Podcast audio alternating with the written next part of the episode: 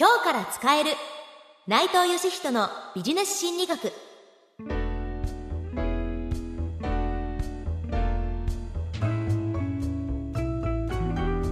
こんにちは。ナビゲーターの南雲のぞみです。この番組では誰でも最強のビジネスパーソンになれる心理学のメソッドをお伝えしていきます。今日から使えるビジネス心理術を教えてくれるのはこの方です。心理学者の内藤義人です。内藤先生よろしくお願いいたしますよろしくお願いします。第9回のテーマは魅力ですまずはこちらのスキットをお聞きください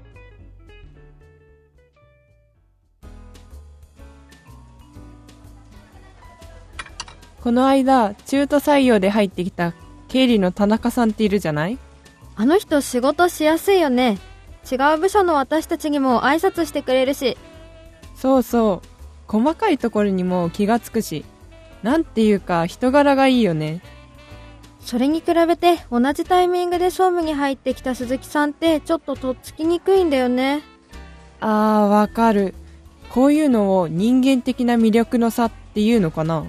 えー、そんなこと言ったら悪いよ。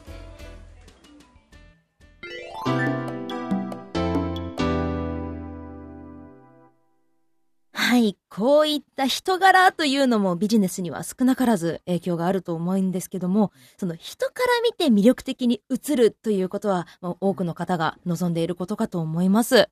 ということで今回は人柄やイメージ異性との関係など魅力に関する心理術を内藤先生に伺っていきます。先生はい。魅力に役立つ心理術にはどのようなものがあるんでしょうか、えっ、とですね、まず深くいろいろ考えずに、たくさん相手と会いましょうということが言います。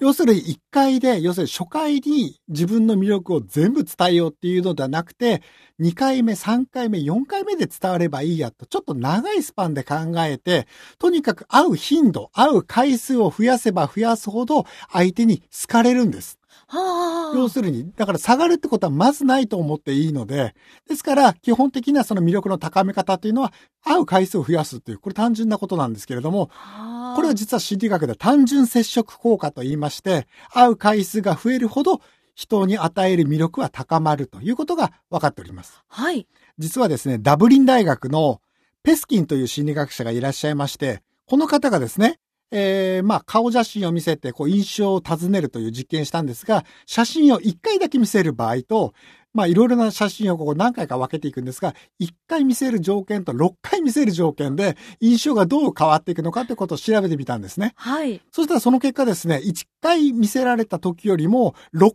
回同じ顔写真を見せられた時の方が魅力は高く評価されたんです。同じ顔ですよ。ですから、まあ、人間の魅力というのは、会えば会うほど親しみやすさというんですかね。あ要するに慣れてくるというか。あそれはありますよね。ですから、まあ、テレビに出てくる芸能人でも、一番初めに見たときは、こいつなんだよって、あんまり好きではなかったのに、何度も何度もテレビで見ているにつれて、そんなに嫌いではないかなっていう形になって、そのうちに意外に好ましいかなっていう形に人間の評価って変わっていくんですね。ですから、プラスと評価されますから、あまりその、複雑に考え込まずに、とにかくたくさん会うことを心がけましょうというのが一つ目のポイントになります。はいそして、えー二つ目のポイントなんですけれども、実はですね、あの人間関係におけるその魅力というのは、信頼とも関わっておりまして、信頼感ですね。はいですから、信頼される人の方が好かれやすいんです。で、そこで重要なことというのは、人間関係において、細かいことに気をつけるということですね。はいはいそして細かいことというのは何かと言いますと、具体的に言いますと、小さな口約束ああ例えば何時に待ち合わせをしようとか。しようとか、今度あの、あ、その本今度貸してあげるよとか、あ、それ持ってるから今度貸すよっていう時の口約束ですね。はい。これで社会人に多いんですけれども、口約束しながら守らない人って結構多いんです。多いですね。ええ、口約束だからいいかという、別に契約でもないし、はい書面で交わしたわけでもないからいいやということで、多くの人が忘れやすいんですけれども、そういう口約束も必ず律儀に守るということで、あの人って義理がたいよね。あの人って信用できるよね。頼もしいよねということで、それが魅力とか行為につながるわけです。あ小さなところから信頼感を積み上げようという。はい。そしてですね、ここに一つ付け加えますと、ドイツのケルン大学のヨハンナ・ピーツという心理学者によりますと、実はですね、男性はすぐ約束破る傾向があるらしいので、そうなんですか？ですから女性の方よりも男性は特に口約束をするのであれば必ず守る。守れないのであれば約束しないということを自分の中での個人ルールという形で持っておくといいかもしれませんね。そうですね。そして、まあ三つ目なんですけれども、はい。まああの、実はですね、魅力を感じさせる上で、人の名前というのも、実は心理学的に大きな効果を持っているということが明らかにされているんです。名前。名前ですね。もうこればかりはしょうがないと思うんですが、ケンタッキー大学のクリス・オーサリバンという方が、あなたはどちらの候補者に投票しますかということで、名前だけで、えー票投票する、どちらを投票するか選ばせるという実験をしたことがあるんですよ。まあ、プロフィール部分は一緒なんですけども、名前がマーク・フェアチャイルドという方と、ジョージ・サングマイスターという形の、まあ、人名を作りまして、プロフィール部分は一緒だったんですが、どちらに投票しますかと聞いてみると、マーク・フェアチャイルドの方が、たくさんこう投票するというような数値が高かったんですね。ああ、それは単純に言いやすいから。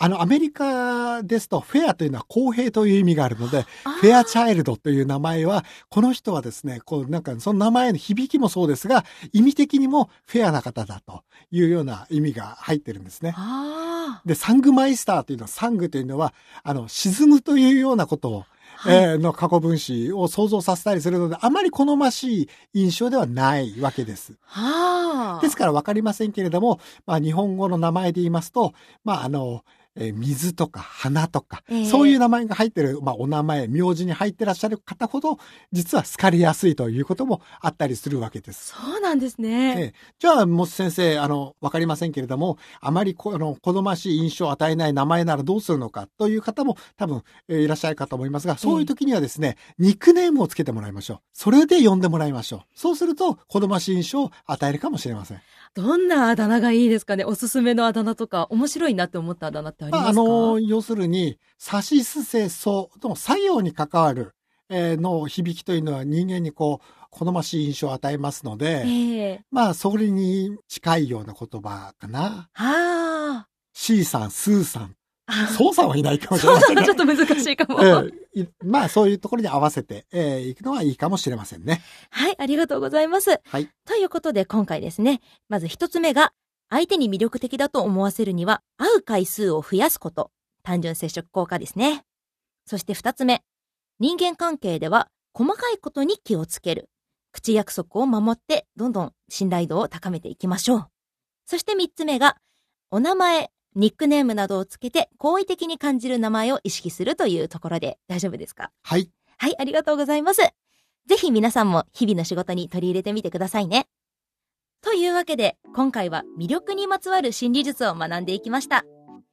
ナビゲーターは、南雲のぞみ。スキット出演は、相沢瑞希、福田茜。そして、内藤義人でした。最後に、思わず誰かに話したくなるおまけ付き音声を audiobook.jp の聞き放題プランで配信中です。ウェブから audiobook.jp で検索して、サイト内で今日から使えるビジネス心理学と検索していただければ、仕事で役立つ心理学のメソッドをさらにお楽しみいただけます。初月無料です。